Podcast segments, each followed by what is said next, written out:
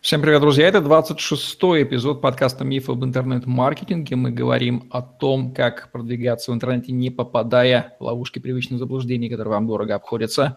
Мы ее ведущие Евгений Романенко и Дмитрий Колпаков. Дмитрий, приветствую вас. Евгений, приветствую. Говорим сегодня про то, как изменилось современное образование с приходом онлайн, на каким оно сейчас стало, на примере образования в области диджитал-маркетинга, потому что ему тоже – обучают. Заодно и расскажем, как ему правильно обучаться сейчас. Ну, с традиционного вопроса начнем. Раньше у нас было офлайн образование, потом появился интернет, естественно, образование перекочевало в онлайн. Сегмент этот очень растущий и очень перспективный.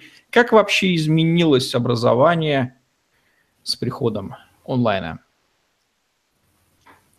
Ну, первый шаг, а, который был сразу сделан, когда пришел онлайн, офлайн дополнился онлайном, когда вначале были посещения курсов, и вы могли, вы посещали лекции. В онлайне вы уже эм, могли брать домашние задания, могли брать материалы, те же презентации. Допустим, вам лектор на уроке показывает определенную презентацию, вам не нужно флешкой бегать, это неудобно, когда 40 человек. Вы возвращаетесь домой, у вас в личном кабинете и на вашей почте уже лежат все презентации, которые были использованы сегодня на уроке. Это первый очевидный шаг, который был сразу же сделан, как только онлайн пришел. Сейчас уже идет тенденция, что онлайн и офлайн имеют свои сильные и слабые стороны с, с, с обоих сторон. И благодаря тому, что эффективному комбинированию это образование дало э, эффект скажем, 1 плюс 1 получился 5, в общем-то, а не 2. Поскольку Здесь у вас есть там легко тиражируемый контент и один раз записанная лекция, допустим, если лектор рассказывает, а, вот хорошая отличительная в том, что контент стал, во-первых, легко компилируемый, во-вторых, легко тиражируемый. Это значит, что в Америке есть, кстати, эм, известный проект, забыл название. А, один учитель ушел, ну, по-моему, учитель по географии, он ушел из школы, и он начал в YouTube-канале проводить уроки, там у меня просто доска, он записывал на камеру свои уроки там по географии, по истории, вот все то, что он делал в школе. Отличительная черта в школе в том, что из года в год преподаватель рассказывает одно и то же. То есть он одну и ту же тему, когда приходят новые дети, он им рассказывает. И онлайн он задал такой вопрос, а зачем рассказывать одно и то же, если можно один раз это записать, выложить в общий паблик, и, в принципе, давать детям или студентам просто познакомиться уже с записью до урока, а на урок они будут приходить и уже задавать вопросы. И преподавателю не нужно работать магнитофоном, потому что эту функцию машина отлично сделает за него. И благодаря онлайн, во-первых, можно тиражировать, собственно, эту запись, а во-вторых, ее еще и доставку. То есть э, фактически, чтобы получить какой-то контент, не всегда студенту нужно ехать к этому преподавателю.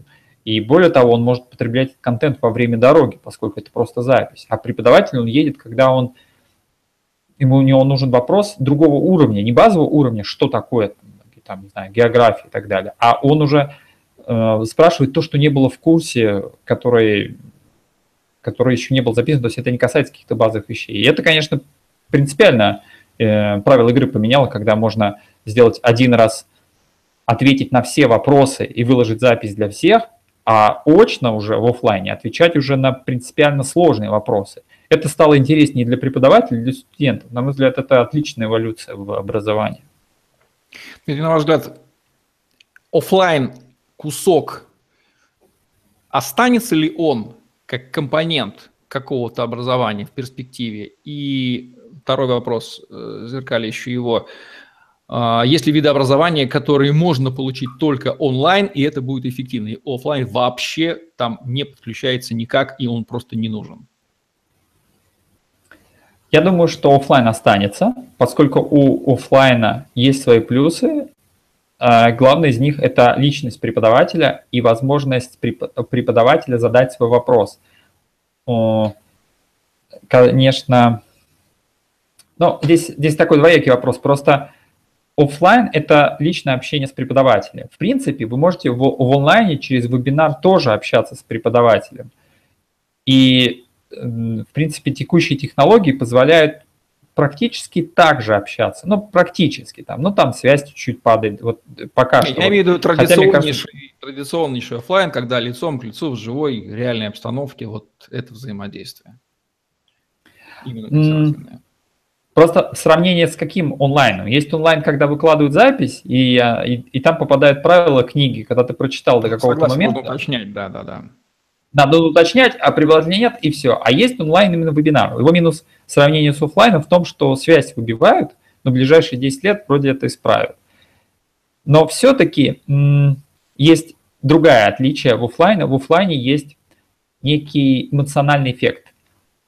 Никакая запись и вебинар, вебинар он дает определенное ощущение, но офлайновое участие дает некий заряд и вообще желание учиться. То есть хороший преподаватель – это не тот человек, кто хорошо учит, что, несомненно, является хорошим показателем хорошего учителя, а тот, кто дает, э, как это называется, это позволяет, влюбляет студентов в свой предмет. Вот это хорошая отличительная сторона. И в онлайне, на мой взгляд, это очень сложно сделать, в отличие от офлайна, где эм, где преподаватель, в принципе, становится неким таким актером, а студенты становятся его зрителями. И он Сейчас много я видел видео с америк, э, американских преподавателей, студентов, например, учителя по физике, они делают эксперименты на грани риска с жизнью, и студентам это интересно смотреть, потому что настоящий профессионал делает некоторые эксперименты физические, и там он может обжечься или что-то еще, что-то опасное. Но поскольку он специалист в этом, и для студента это становится как шоу, для него это становится как проверка его квалификации, и от этого все, в общем-то, выигрывают. В онлайне это уже теряется эффект, поэтому информация, как информацию получить э, в онлайне можно, даже посредством вебинаров, записи и так далее, но вот передача эмоций, общения или общения в группе, это все-таки невозможно сделать на таком же уровне, как в офлайне. Есть сильные отличия, которые стоит совмещать. Я за совмещенную модель образования лично. Ну же, в э, платных образовательных продуктах живое общение с преподавателем будет идти таким дорогим достаточно бэкэндом, потому что будет иметь огромную ценность. А все онлайновое будет достаточно легкое для приобретения и дешевое. Можно эту тенденцию, она уже очевидна, то есть всякие там мастер-группы и прочие коучинги лицом к лицу, они очень дорогого стоят, очень дорогого стоят. Бесплатное образование, тоже феномен, появившийся там за последние лет 10-15. Почему его стало так много, и оно достаточно неплохого качества? То есть бесплатно можно тупо бесплатно научиться. То есть в чем выгода тех, кто делает бесплатные продукты и выкладывает их онлайн? На мой взгляд, несколько причин. А, первое, бесплатный контент – это рекламный носитель как мы обсуждали в выпуске с э, моделью бизнеса информационных, где идет главный продукт, это продажа информации. Более того, это касается уже инфобизнес, фишки перешли на некоторые другие виды бизнеса. Например, рестораны по продаже суши, они делают же свои курсы, и во многих ресторанах продают диски, как готовить суши. То есть непонятно, зачем они этому учат своих клиентов. А на самом деле это просто есть э, у информации есть несколько граней. Есть информация воспринимается как знание, а есть информация воспринимается как пережитый опыт, как мероприятие. Даже вот если говорить о информации, Додо Пицца, там надо привет передать э, Федору Евчен... Овчинникову, создателю Додо Пицца, отличная сеть, они делают экскурсии в свою пиццу. То есть они офлайновые, то есть приводят э, клиентов и показывают, как они готовят пиццу. Зачем они это делают? Они передают некий такой experience до клиентов, и клиенты, пережив этот experience, они, во-первых, лучше... Во-первых, это уже получается backstage, то есть они показывают сторону своего бизнеса, а во-вторых, они дают некую... Почему люди путешествуют, любят экскурсии? Они любят быть вовлечены, вот есть выражение такое, что наша жизнь определяется не теми вещами, которыми мы обладаем, а теми ощущениями и опытом, который мы пережили. Вот это вот обучение может быть как опыт, потому что здесь в Азии я вижу, вот особенно я видел много в Сингапуре школ для детей, где детей учат а, там роботов делать, готовить их учат, английскому языку учат, учат физики, химии на практических экспериментах. И это смешано с таким физическим а, опытом. Второе, можно еще сказать, что информация, у раньше информации не был, так, э, был такой некий замок или некая такая секретная ореол, что если ты знаешь какую-то информацию, то вот все, вот ты бизнес сделаешь, и специалисты, вот знаешь, вот где там ссылку какую-то Тайна купить. знания такая. Да, тайный ореол такой тайного знания. То есть вот только узнал какую-то кнопку где-то, там что-то, и все, и пошло. И вот и все держались за это знание, что вот вот вот если кто-то узнает, то все, вот хана. Э, тогда эта информация распространится, не станет работать. Эм, сейчас информации стало так много, и во многих отраслях она отфильтровалась настолько, что все легкие, быстрые методы, они вылетели из обоймы многих индустрий, и теперь нет знаний, которые по щелчку пальца делают тебя мастером по йоге, мастером по пицце, мейкерству, мастером по суше. Все знания основаны на том, что вот так-то делается принцип, а теперь повтори его тысячу раз.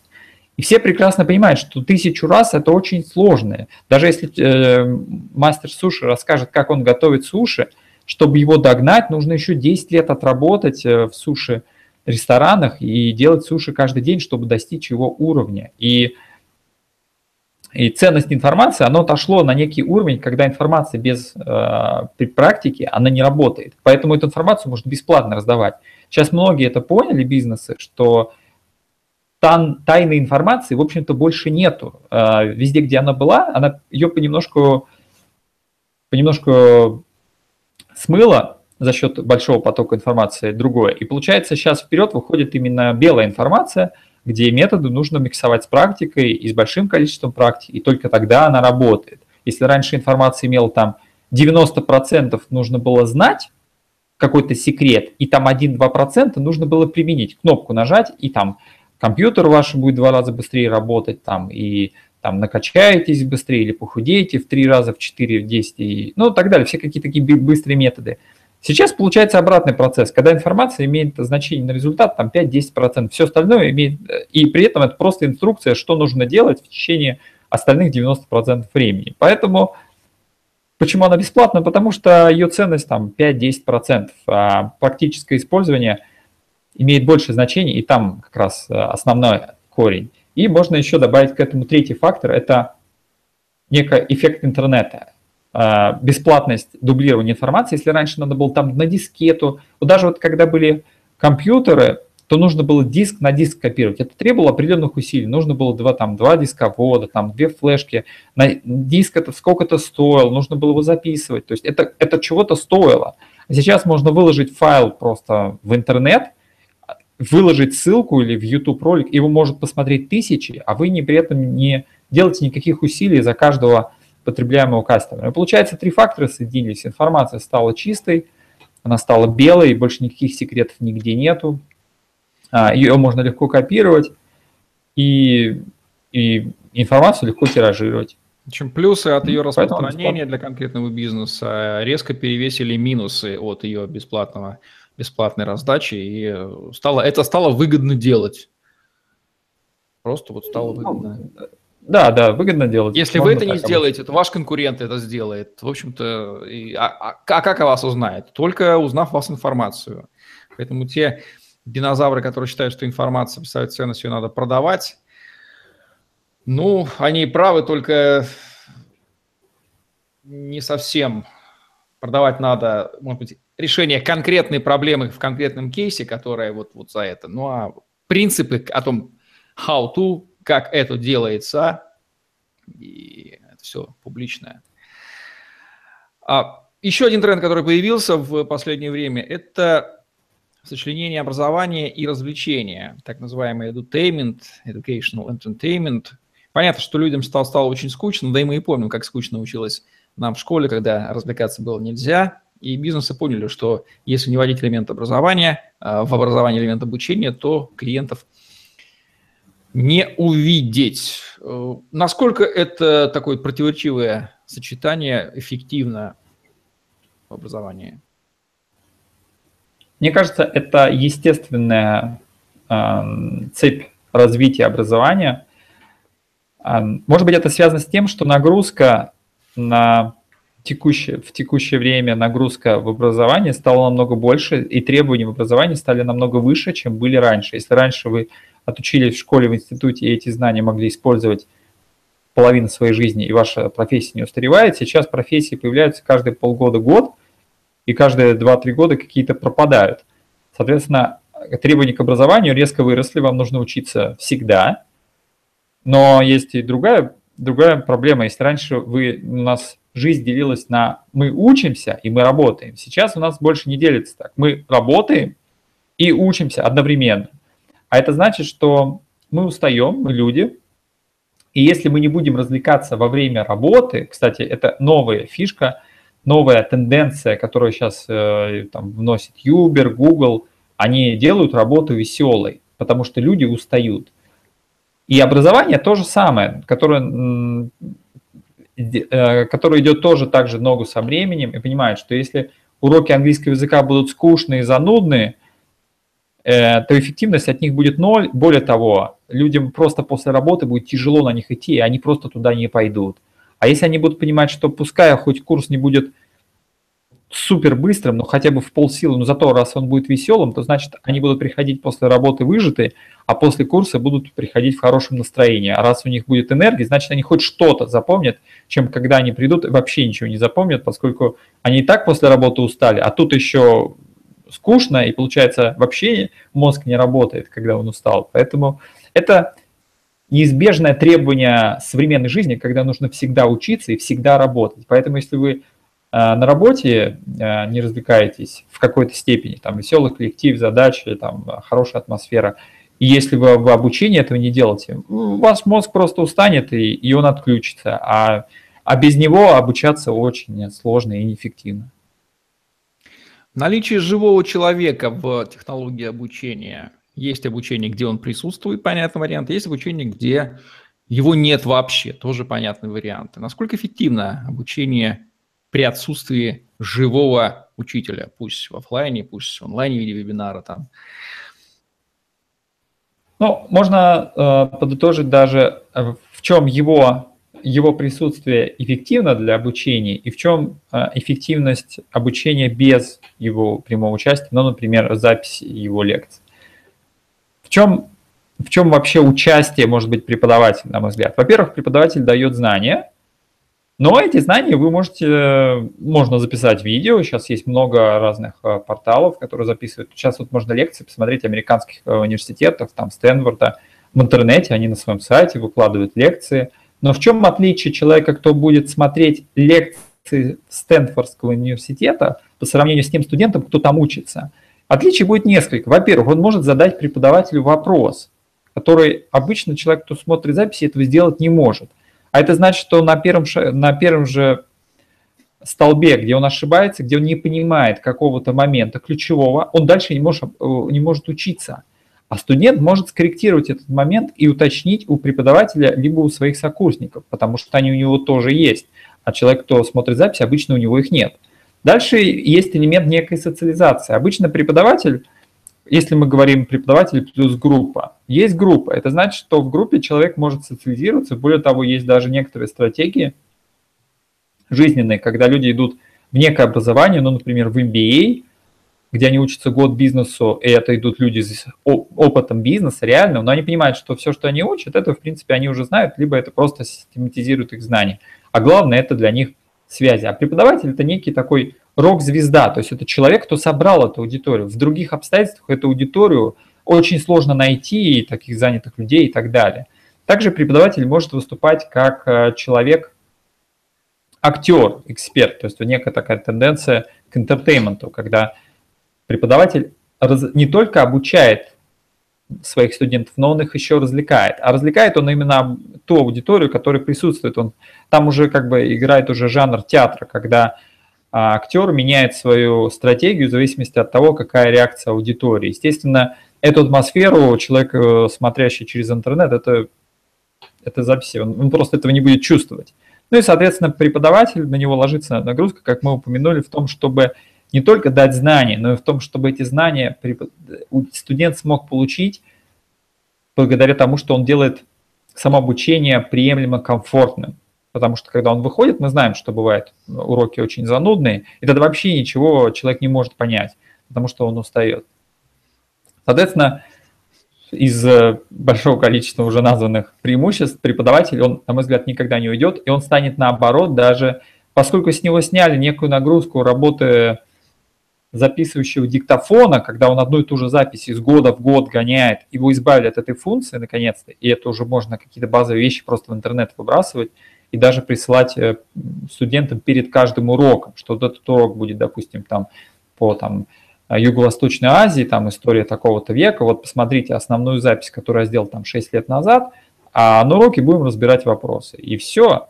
Но, соответственно, онлайновая часть уже без преподавателя, это, допустим, берется запись, какая-то типовая, и он может закрывать какие-то блоки, накапливая определенную базу данных. Вот мы сейчас записали хорошую, большую, детальную программу по многим-многим вопросам. И когда меня будут спрашивать мои студенты или клиенты о какой-то части, допустим, что такое целевая аудитория и так далее, многие вещи не нужно будет объяснять. Я просто пришлю запись, они посмотрят, и, и они хотя бы мы хотя бы на уровне, я уровень их понимания подниму без своего участия. То есть запись занимает час, а мне отправить ссылку там 5-10 минут и сказать им об этом. И мы возвращаемся уже с того момента, когда они уже посмотрели эту запись, и мы уже обсуждаем дальнейшую стратегию. Это, а, ну, это удобно. Поэтому, как я уже говорил, я замиксовываю модель, потому что я вижу плюсы как и участия преподавателя, поскольку сам а, являлся некоторое время преподавателем в России – пока там жил, и преподаю некоторые курсы здесь, в Таиланде. А, но я люблю именно миксовую, поскольку я могу часть вещей обобщать, делать видеозаписи и отдавать э, студентам. И а, также, кстати, в онлайн-образовании же еще появились некие такие скринкасты, что касается digital. То есть, когда Э, студенту нужно знать не только э, базовые вещи, концепты, но ему надо знать, там, как вот настроить компанию в Яндекс.Директе. Я могу взять на своем экране, записать, комментировать каждый шаг и выложить эту запись. Соответственно, после урока, когда мы разберем, пройдемся по всей цепочке, он может прийти домой, открыть эту запись и просто пошагово, смотря мою же видеозапись с моими же комментариями, то же самое это повторить. Поэтому и участие преподавателя будет всегда, на мой взгляд, у эффективного образования. И онлайновая составляющая тоже всегда, она просто дополнила. Можно вот аналогию взять с такси, в принципе. Вот, то есть онлайновая часть, она дополнила офлайновых и сделала, вы, выведя услуги такси на совершенно другой уровень.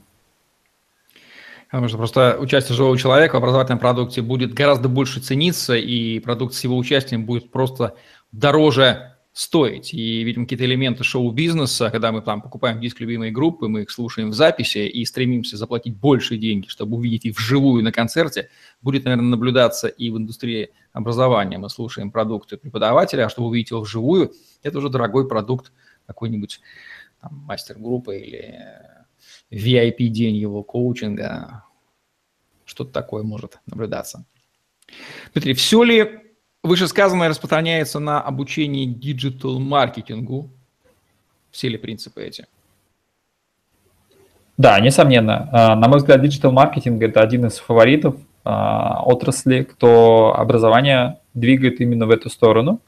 И там эти принципы наиболее ярко проявляются, которые мы сейчас разбирали. Поэтому... Ну что ж, давайте тогда поговорим о том, как где учиться digital-маркетингу, как учиться мы уже технологически понимаем, с учетом вышесказанного, ну и кто лидер в обучении. О, digital индустрия, она очень интересна с тем, как она сформировалась. Естественно, в digital образовании есть специализированные учебные центры, которые обучают digital навыкам э, там, настройки контекстной рекламы, трафику, посадочным страницам, аналитики и так далее. Это центр Нетологии, это Специалист, где я ранее преподавал. Но сейчас появляются и другие сервисы, в которых можно получить, сервисы, источники, где можно получить информацию. Во-первых, появились онлайновые сервисы, такие как Lynda или Udemy, а, Udemy, а, американские. Linda – это партнер LinkedIn, где LinkedIn вам говорит, хотите прокачать какой-то навык, заходите на сервис linda.com, и вы можете посмотреть там, как работать с фотошопом, как а, там, делать менеджмент и так далее, и так далее. И научитесь. То же самое сейчас сделала Натология, она запартнерилась с HeadHunter. HeadHunter предлагает, в зависимости от вашего резюме, повысить вашу квалификацию, пройдя какие-то курсы. То есть появились онлайновые сервисы, которые работают, вы видите, э, покупаете курсы, записи курсов и проходите их. Также есть и вебинары, собственно, о чем, ну, о чем мы подробно а, несколько минут назад говорили.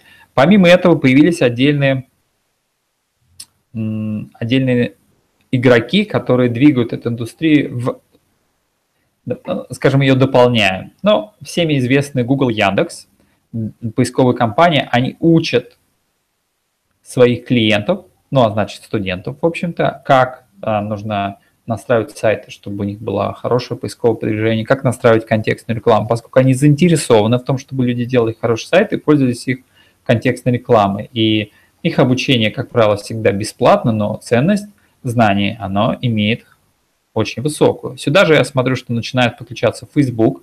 Он уже начал открывать курсы здесь вот э, там, в Сингапуре, в Таиланде.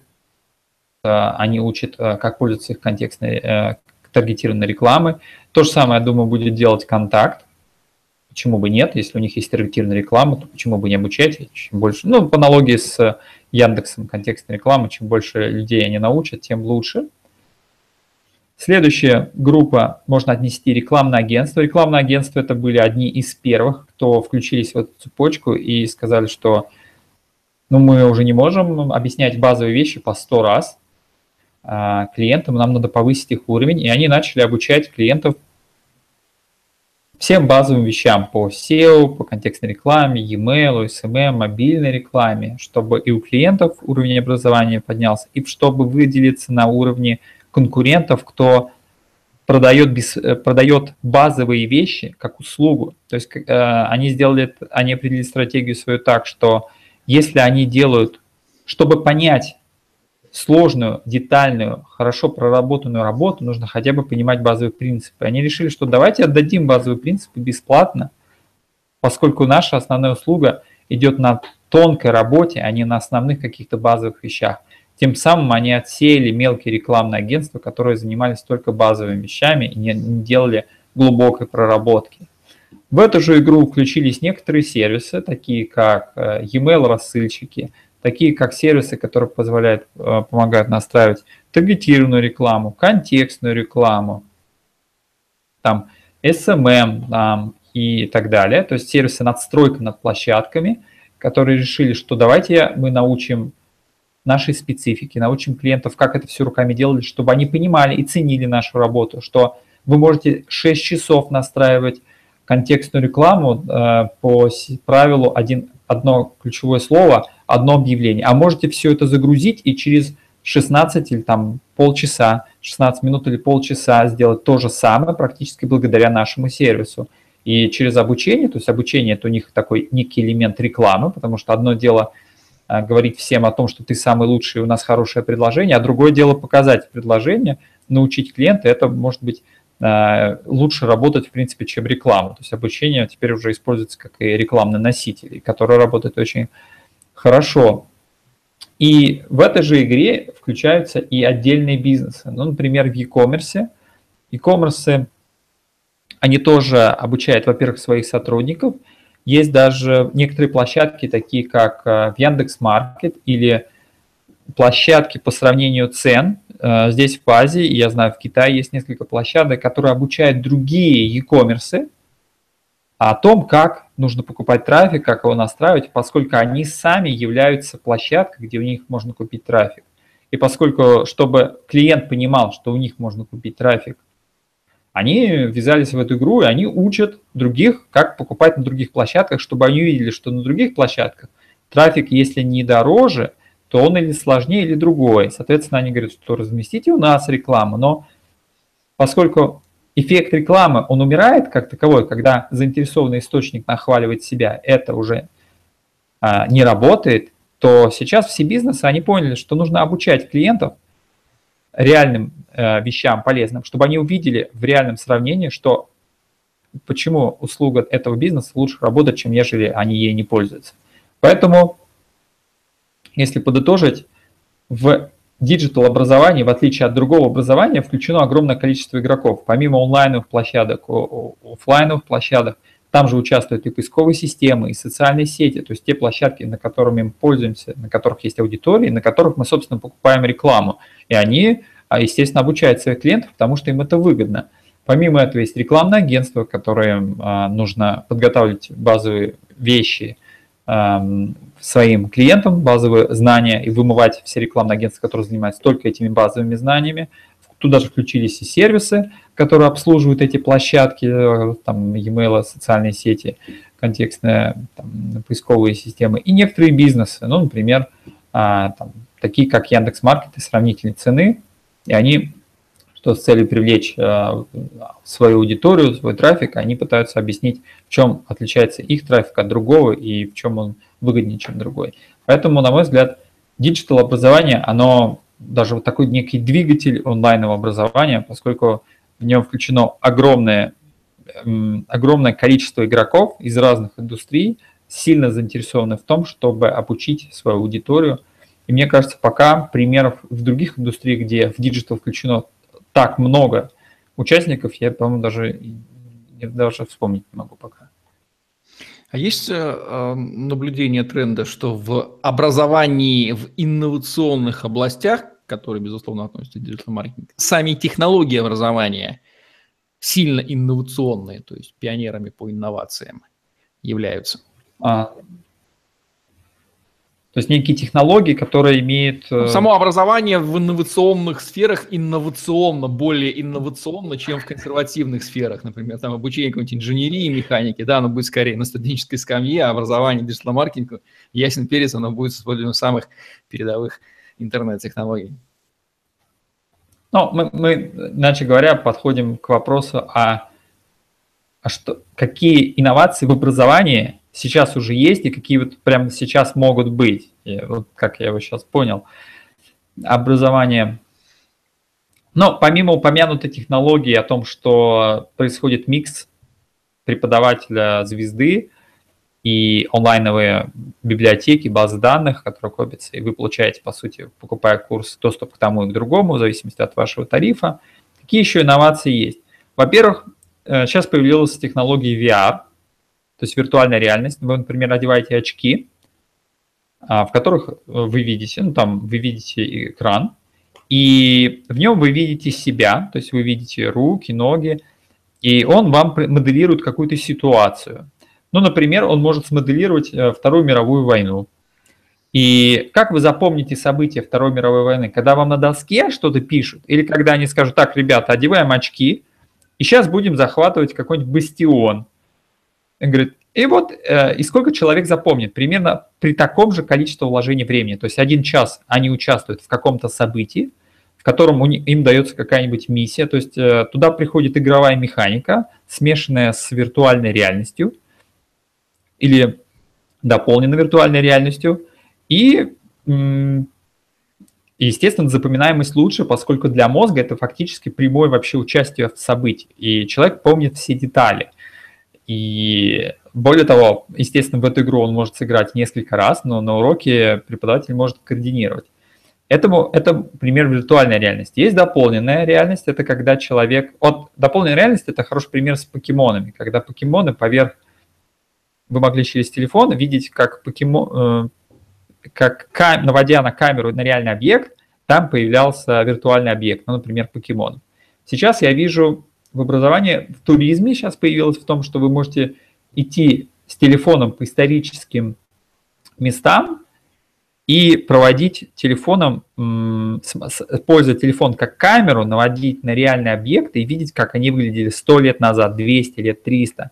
На самом деле туда же могут попасть и группы, когда вы изучаете историю, вы можете тем же телефоном видеть, э, как тот или иной объект, наводя на реальный объект, как какие события были, допустим, там 20-30 лет назад, здесь же, вот именно на этом объекте. И здесь на самом деле бесконечное, а, бесконечное поле для деятельности, ну, совмещение вот этих двух новых технологий, там, дополненная реальность, ре, там, виртуальная реальность.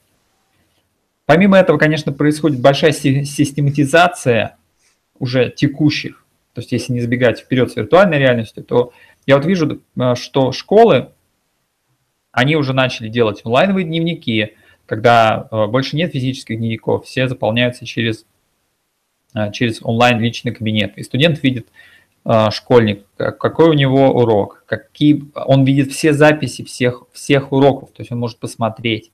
У него есть база данных предыдущих, у него есть там, там онлайн расписание, там, так далее, так далее. Университеты начали выкладывать все записи в интернет.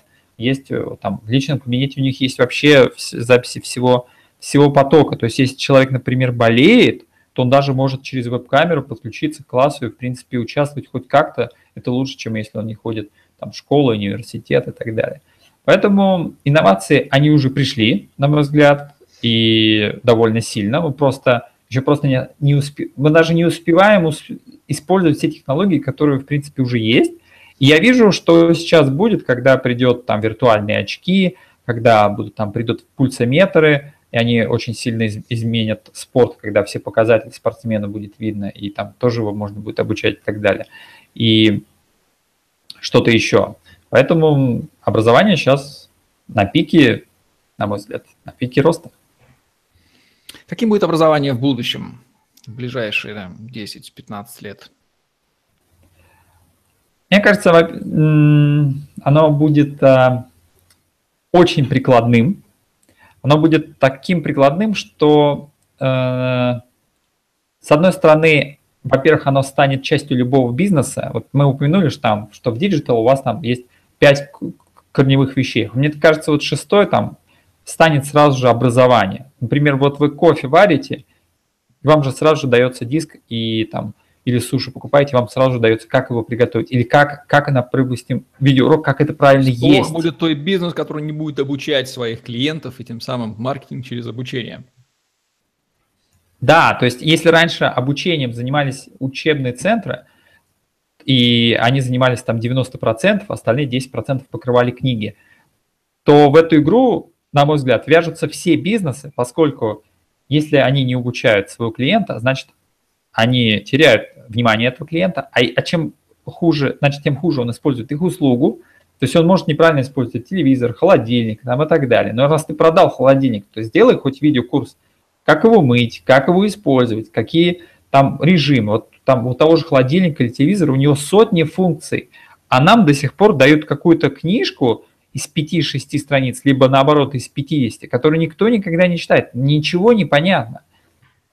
То есть, а можно же записать, сделать на хорошую камеру, можно записать каждый шаг, можно взять человека-специалиста, который скажет, окей, я в 6 уроков вам расскажу, как использовать правильно Smart TV, который может через интернет включаться, вы можете там свою ленту ВКонтакте смотреть, которая вас может будить, ваши новости и так далее. Он вам покажет. Это намного интереснее, чем а, просто какой-то буклет. Поэтому с будущим бизнесы во всех сферах, всех товаров, которые они продают, образование это вообще это станет вообще единственный более-менее приемлемый рекламный носитель, который люди будут воспринимать, а любые другие носители они не будут воспринимать, когда просто компания себя нахваливает, это никому не интересно, потому что они готовы слушать только рецензии от незаинтересованных лиц, а лучше от своих друзей, и воспринять информацию от компании они будут так, что компании просто будут их учить тому, как работает их бизнес. И когда они будут... Ну, это уже такой бэкстейдж, то есть они видят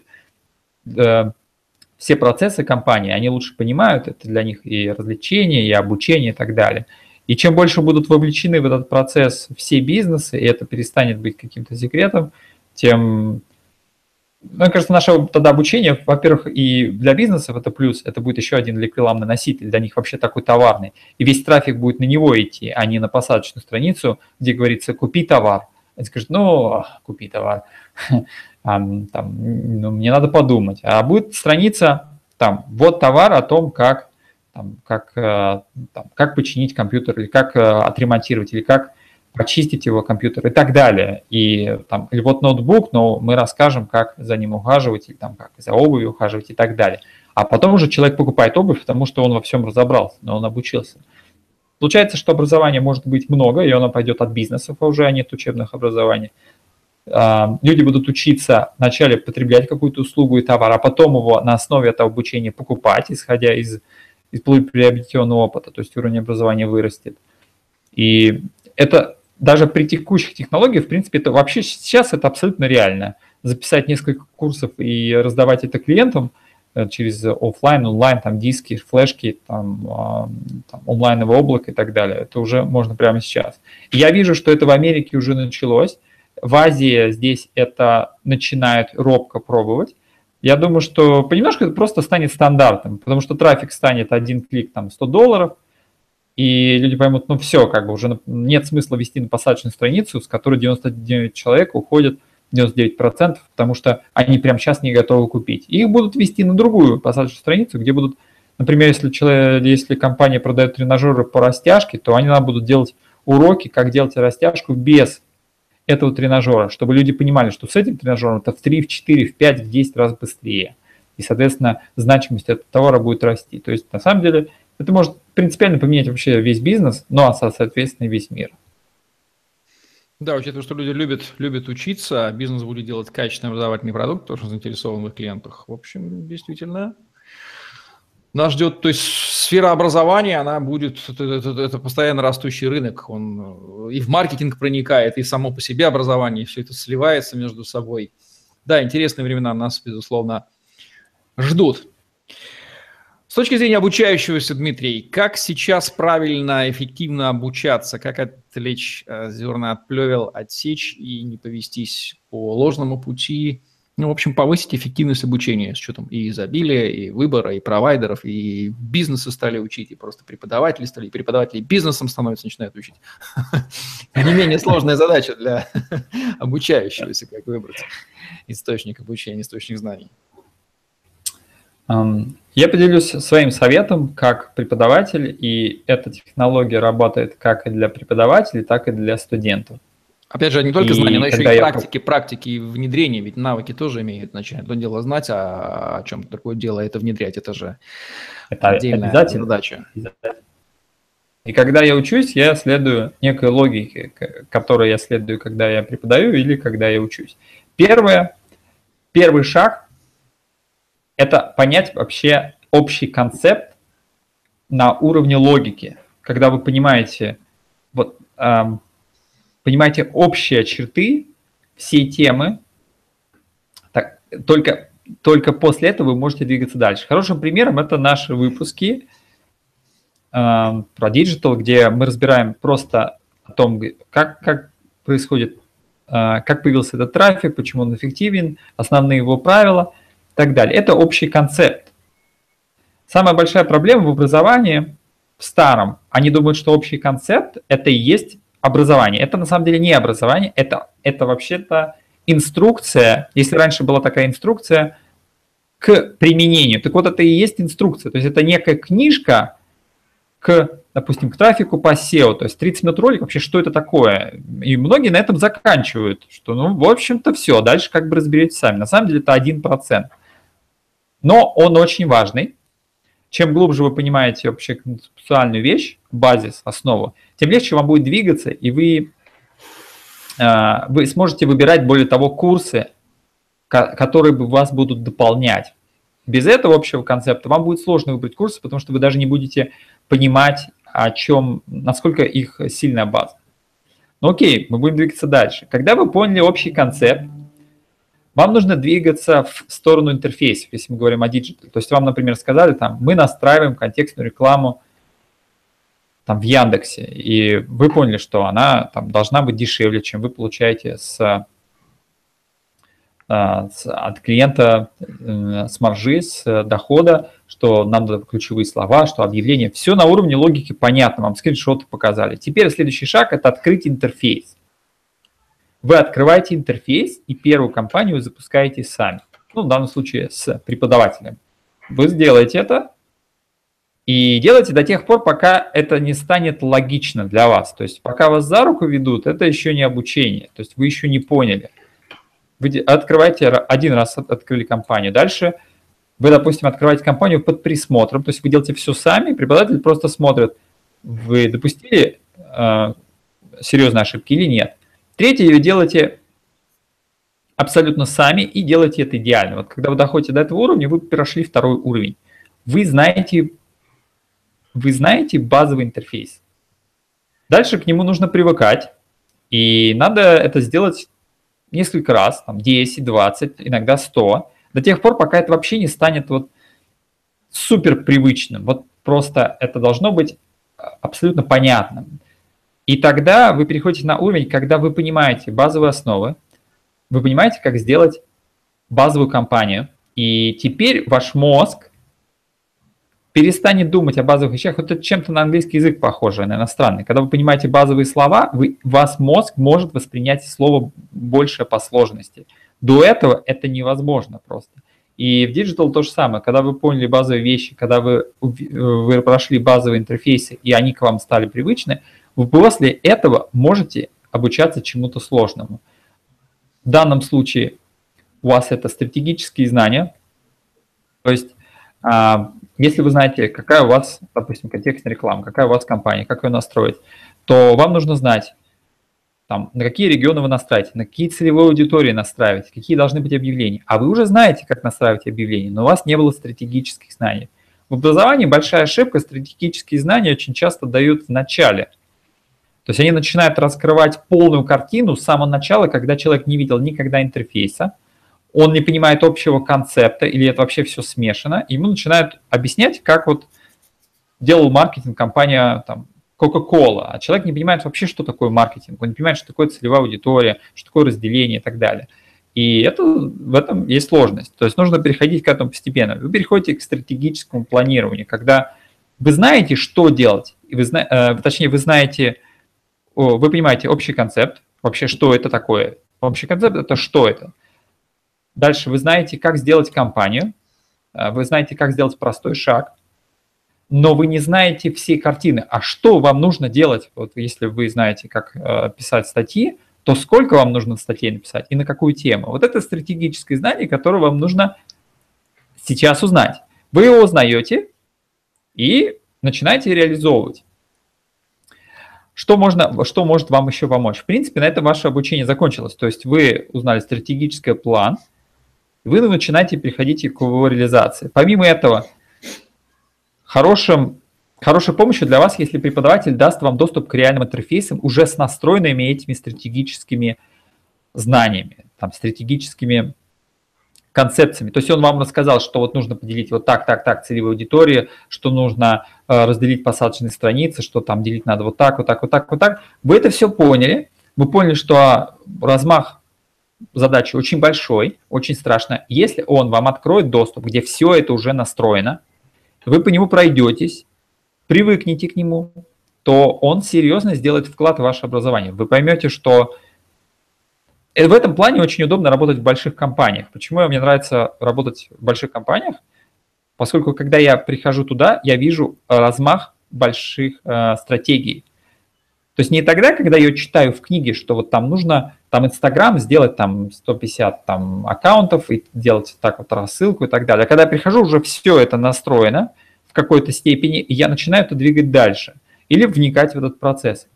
Я попадаю в такой на пятый уровень, то есть я понимаю концепцию, я понимаю стратегические знания, и мне нужен пример. Я когда прихожу в большую компанию, там этот пример есть, и мы начинаем уже с этой точки работать. Это очень удобно в плане собственного образования, но а, хорошие курсы включают такие технологии, когда вам дают доступ к реальным аккаунтам с хорошей историей. И последнее, может быть, это когда вам дают уже истории кейсов, как эта стратегия, какие дала она результаты. Это тоже отрывочно, вы можете узнать, что Coca-Cola вложила деньги в такую-то стратегию, она получила. Но если у вас нет доступа к... Э, точнее, они обычно говорят так, Coca-Cola вложила деньги и получила столько-то. Но они не говорят, какая стратегия была, и у вас, естественно, нет доступа к реализованной всей этой стратегии. У вас нет доступа к всем эм, там, носителям, где они размещали эту рекламу. Вы не знаете их стоимость, не знаете их формат и так далее, и так далее.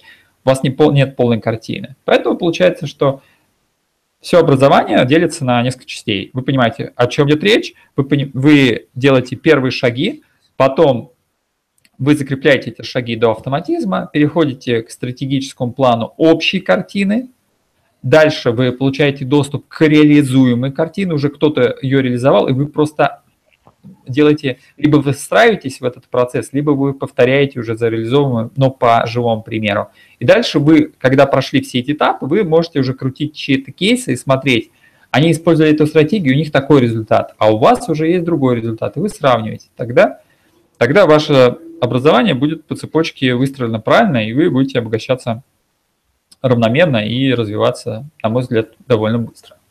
В конечном счете, не буду забывать, что цель образования – это понимание закономерности устройства мира и использование их для достижения ваших целей. Знание о них, как минимум, и применение, то есть ценность практического использования знаний. А, собственно, тогда и становится очевидна ценность знания вообще, потому что одна из ошибок там, советской школы – это давать знания без понимания, зачем они нужны. Соответственно, превращалась, это вырождалась идея там, в тупую зубрежку или э, нерадивое обучение. Когда человек понимает, зачем нужны знания, как он где будет применять, у него просто развязываются руки в отношении любых достижений в этом мире. Возникает вопрос, Дмитрий, как сформировать требования к грамотному, квалифицированному преподавателю? Как быстро, может быть, каким-то скорингом, так экспресс-анализом активности того, кто называет себя обучатором, преподавателем, понять, толков ли он, стоит ли, или вот тут косяк, тут косяк, тут этого нет, тут этого нет, ну, скорее шарлатан. Что минимум должно у него быть, о чем он должен свистеть и говорить на всех углах и показывать, демонстрировать, какие ключевые признаки, которые относятся его к квалифицированным преподавателям. Понятно, что уровень квалификации, безусловно, его можно совершенствовать, обучать, такой, но скорее тот, на которого имеет смысл, у которого имеет смысл обучаться. Я выделил несколько моментов. Если отбросить отзывы, если у вас есть отзывы, это хорошо. Если у вас нет отзывов от ваших друзей, то, конечно, вам будет трудно, а, вам труднее определить преподавателя. Но есть основные факторы. Во-первых, преподаватель, естественно, должен иметь хороший кейс в той области, хороший результат в той области, в которой он преподает. Иначе возникает вопрос, откуда он тогда берет эти знания. Это очень важный вопрос, который надо обязательно задать и определить, как вы будете определять, что является хорошим жизненным опытом в этой области, который бы он мог э, масштабировать. Потому что если преподаватель берет знания из своих книг, то он выступает, в принципе, диктофоном. Он просто пересказывает, но он не может корректировать эту информацию, потому что он не знает, что реально, а что нет. Поэтому ему нужен результат. Это первое. То есть он должен быть хорошим специалистом в этой теме, в которой преподает. И, на мой взгляд, хорошая тенденция сейчас в мире – все лучшие преподаватели – это люди, которые сейчас, в данный момент, они находятся в работе в этой сфере. И, и в свободное время... Практикующий специалист, да, который делает то, что преподает, и в свободное время обучает. Да, поскольку каждая сфера за год, за два, она успевает остаревать довольно сильно, то я не очень верю в преподавателей, которые все свое время посвящают обучению других, в этот момент их сфера может просто уехать мимо них, э, и их знания могут устареть. То есть фактически, как профессия преподаватель, она в какой-то степени перерождается и становится несколько другой. Преподавать может любой специалист, но просто профессия как преподаватель, она не имеет большой ценности, если ты уходишь с из той области, в которой да, ты преподаешь. Рождается профессия преподаватель как чистый просто ретранслятор каких-то знаний. Он, а, преподаватель может быть только тот, кто знания эти получает от изменяющейся области вот этой деятельности в ней. Верно, верно. Я предполагаю, что профессия преподаватель была сложена из старых времен, когда можно было кого-то научить какому-то знанию, и дальше он эти знания транслировал когда они не а, менялись там, там десятилетиями, столетиями. Они менялись. Да, да, да. Тогда именно, имел смысл именно, да. такого ретранслятора, кто туп, тупо будет эти знания транслировать от головы к голове, от головы к голове, от головы к голове, как оно и было. Именно, именно. Но сейчас поменялись правила. Во-первых, можно записать э, основные базовые вещи и выложить, и тогда человеку не нужно повторять многие вещи. А во-вторых, многие знания настолько разогнали, что за год, за два они полностью сворачивается и появляются совершенно новые вещи, и вы не можете уйти просто от какой-то сферы, она полностью поменяется за пару лет. И получается, правила игры поменялись. Поэтому преподаватель должен быть играющим игроком а, на этом поле в любом случае. Иначе, иначе знания могут быть устаревшими. Дальше. У него должно быть... А, так, у него должен быть хороший кейс. Дальше он должен быть в теме. И очень интересно, можно попробовать найти записи с преподавателем по этой теме перед тем, как к нему идти. Если вам нравится его манера, если вы видите, что он хорошо дает общий концепт, обычно общий концепт в бесплатном доступе можно найти, чтобы преподаватель вообще рассказал о своей профессии, вообще о чем она, в чем заключается его работа, в чем там плюсы и минусы, как состоит его рынок и так далее. Эти информация обычно хороший преподаватель делится открыто. Это можно найти в интервью и так далее. И вы поймете, насколько глубоко он а, знает хотя бы на уровне концепции свою тему. А также вы можете понять, насколько вам приятен этот преподаватель.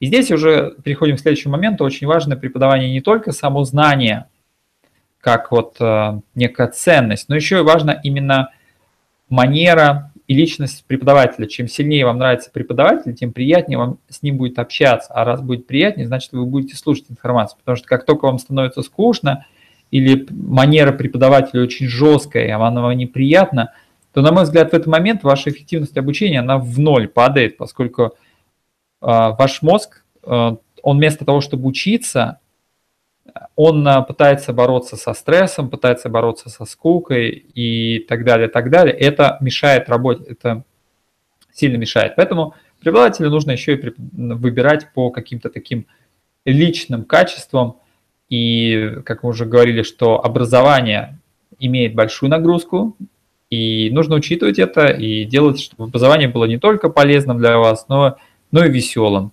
Тогда оно будет, вам будет приятно. Вам не нужно будет сила воли себя заставлять, поскольку образование требует практически, надо всю жизнь учиться тому или иному. А, и оно должно вам приносить удовольствие. Поэтому надо учитывать оба компонента, не только и образовательную часть, но и, и развлекательную. Должен ли грамотный преподаватель стремиться не просто передать знания от головы к голове, но и убедиться в том, что ученик это знание применил, и его жизнь изменилась, и проконтролировать это изменение, где-то, может быть, даже и заставить, потому что цель в знании, цель образования – это в применении знаний, в изменении своей жизни, иначе вырождает сама идея образования. Зачем образовываться, если жизнь не меняется от этого, да? То есть преподаватель не просто передал, рассказал, а и заставил где-то, создал условия, проконтролировал, что ученик научился делать то, ну, конечно, мы говорим сейчас об, там, о прикладном образовании, тот же, тоже делится, там, человек научился настраивать эту компанию, все, преподаватель может за него быть спокойным. Это же в его интересах, потому что он же отзыв соответствующий даст ученик, а преподаватель, что, дескать, он меня научил. Да, на мой взгляд, это важное требование. Единственное, Единственный момент, это зависит от формата обучения. Есть обучение, когда ученик покупает две лекции, естественно, задача преподавателя выдать общую картину, и дальше он контролировать процесс не может. Есть тариф, когда собираются мастер-группы, и преподаватель работает с группой месяц и два, его задача продвинуть учеников на, на с уровня я знал до уровня я сделал, или я сделал столько-то, или я сделал там эту идею и так далее. Просто нужно отделить, чем, чем дороже образование, чем оно дольше, тем больше оно идет в сторону опыта, а не в сторону знания, потому что любые знания можно на YouTube скачать, в принципе, и это будут знания, да. И в них, на мой взгляд, ценность знания, она практически нулю касается. Но но ценность опыта, то есть для студента, студент, в общем-то, когда платит деньги, он должен платить за опыт. То есть он платит, допустим, я никогда не настраивал Яндекс Директ, а ухожу, а я уже настроил. А о том, как настраивать, можно было ему бесплатно, в принципе, выложить весь курс. Если у него есть сила воли, есть дисциплина, он готов идти а, спокойно по видео, он все поймет, у него не возникнет никаких вопросов, он может это сделать сам. Но таких Учеников, как я уже говорил, очень мало, поскольку после работы мы устаем, и нам проще прийти туда, где нам, нас будут развлекать, нам будут давать информацию, и сделают так, чтобы она у нас, у нас это получилось, независимо от того, как мы устали и так далее. Поэтому, естественно, преподаватель на полных курсах, он полностью заинтересован в том, что, во-первых, ученик внедрил это. Это на самом деле связано даже с маркетинговыми вещами. Если ученик внедрит какую-то вещь, знание, он получит эмоцию. Если клиент получит эмоцию, это значит, что он останется хорошим впечатлением о вашем сервисе. Значит, он купит ваши последующие сервисы, значит, скорее всего, он о вас хорошо, хороший отзыв оставит. Поэтому преподаватель заинтересован. Более того, практик, преподавать именно практик, не э, старые преподаватели, а именно практики, у них информация на них сыпется каждый день. Они каждый день работают, они могут каждую неделю выдавать новую информацию под тем или иным углом, а старую просто запаковывать как записи и выдавать практически бесплатно. И у них всегда есть какой-то контент на продажу для своих студентов. Поэтому если он будет продвигать своих студентов на уровне опыта, когда у людей будет закончены выполненные задачи, то он будет просто зарабатывать хорошую репутацию. И главное избавиться от иллюзии, что контент у преподавателя может когда-то закончиться. А он не может закончиться, если этот преподаватель находится в этой теме. Если он находится в этой теме, то выдав какой-то контент, он сам укрепляется в этой сфере. На, для него это становится простыми, банальными вещами, и ему в голову начинают приходить более сложные схемы, которые он может опять выдать, которые опять, опять станут простыми, банальными вещами, и он опять начнет думать, ну, так работает наш мозг, когда он что-то осваивает, он начинает думать выше, выше, выше, выше. То есть это преподавателя, в принципе, это даже процесс возможности студента, это найти человека, заинтересованного в своей сфере, с кем можно не только поговорить, но и отработать старые а, начальные модели, которые на протяжении своей карьеры он уже прошел, но в одиночку ему не так интересно возвращаться, чем нежели когда пришли студенты, и мы вместе с ними там настроили там контекстную рекламу или еще, то есть еще раз у, преподавателя появляется возможность еще раз пережить опыт, и, естественно, ему интересно его пережить на практике вместе с студентами. Поэтому здесь, здесь вообще все выигрывают, на мой взгляд, абсолютно все. И, естественно, все идет в сторону практики, как иначе. Происходит такой гибрид учителя, практика и тренера одновременно. Да, границы стираются. А вот сами преподаватели, они тоже же, чьи-то ученики, они же тоже обучаются, иначе он быстро деградирует. Как быть с обучением преподавателей, тех, кто обучает сам? О, здесь, здесь все просто. Преподаватели находят тех преподавателей, чья, во-первых, манера, ну, во, ну, во-первых, наверное, кто обладает тем результатом из преподавателей, какой хотелось бы достичь самому. И такие люди всегда есть, независимо на каком вы уровне находитесь.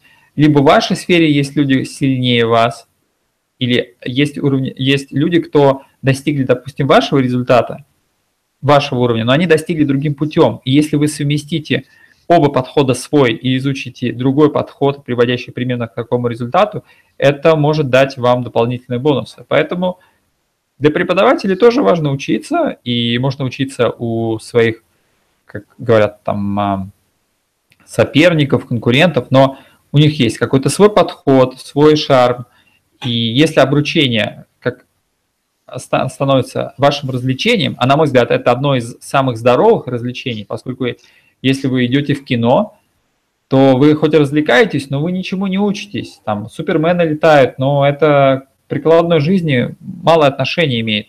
Но если вы сходите, допустим, на курсы обучения по приготовлению суши, но хороший преподаватель сделает этот урок и веселым, и вы много нового узнаете, либо вы с ребенком сходите на урок по физике, и преподаватель покажет настоящие эксперименты из химии и физики, которые дадут некоторые фундаментальные знания и так далее ну, это касается других отраслей, а если касается именно своей отрасли, то можно идти преподавателем своего уровня, но у них есть какой-то свой опыт, и у вас есть возможность еще раз пройти все этапы, поскольку в одиночку пройти все этапы, это как вот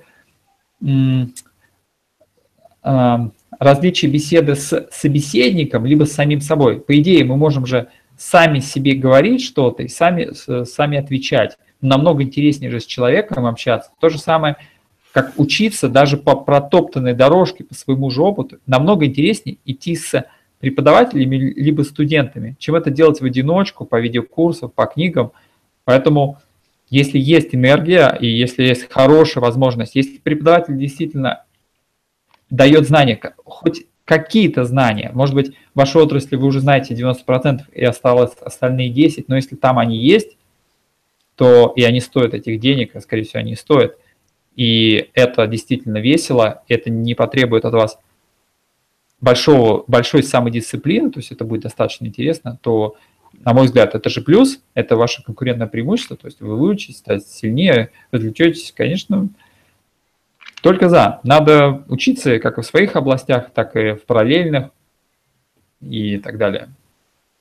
Слушай, вот такие вот соображения относительно образования в современном быстро меняющемся мире, где онлайн переходит в офлайн, и все эти две вещи друг на друга оказывают влияние и успевая лишь классифицировать, но зато увеличивается гораздо сильно количество возможностей, всем становится от этого только лучше.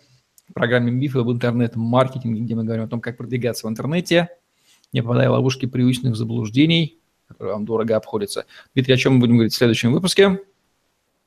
В следующем выпуске мы поговорим о геомаркетинге или о локальном маркетинге. Ну что ж, здорово. Вот такие вот вам указания в нашей программе. Фундаментальные вещи, одновременно очень прикладные. Всем пока.